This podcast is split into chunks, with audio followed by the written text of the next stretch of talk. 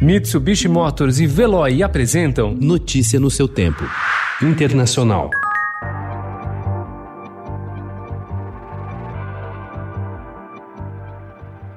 A América Latina e o Caribe atingiram a cifra de mais de 200 mil mortos por coronavírus no fim de semana, tornando-se a segunda região mais afetada pelo novo vírus, atrás apenas da Europa. Brasil e México puxam a lista e concentram juntos três quartos das mortes da região, segundo dados da Universidade Johns Hopkins.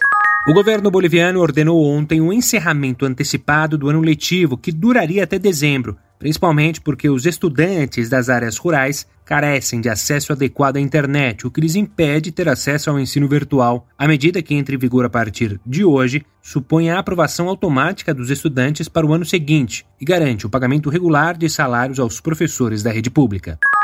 Mais de uma centena de nicaragüenses que estiveram mais de duas semanas presos na fronteira com a Costa Rica puderam voltar ontem a seu país após dar negativo em testes de Covid-19 que foram realizados com a ajuda de entidades privadas. Do grupo, 148 puderam entrar em seu país, mas 21 deram positivo para o novo coronavírus e deverão permanecer na Costa Rica, onde estão recebendo atendimento médico em barracas doadas.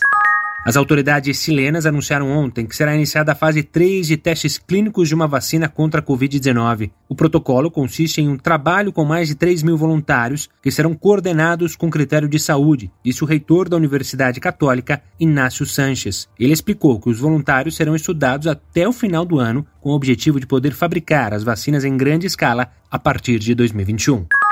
Primeiro enviaram cinco navios com gasolina e, semanas depois, um barco carregado com alimentos para inaugurar o primeiro supermercado iraniano na Venezuela. Um negócio que representa competição para os produtores locais e um desafio aos Estados Unidos, que é inimigo dos dois países, aos quais impõem severas sanções. Nós, países sob sanções, podemos ajudar-nos. Por exemplo, a Venezuela tem muitos produtos que não há no Irã e os venezuelanos têm muitas necessidades que podemos suprir disse Issa Rezaei, vice-ministro da Indústria do Irã, à TV estatal venezuelana, na inauguração do novo supermercado no dia 30. Notícia no seu tempo. Oferecimento Mitsubishi Motors. Apoio Veloy. Fique em casa. Passe sem filas com o Veloy depois.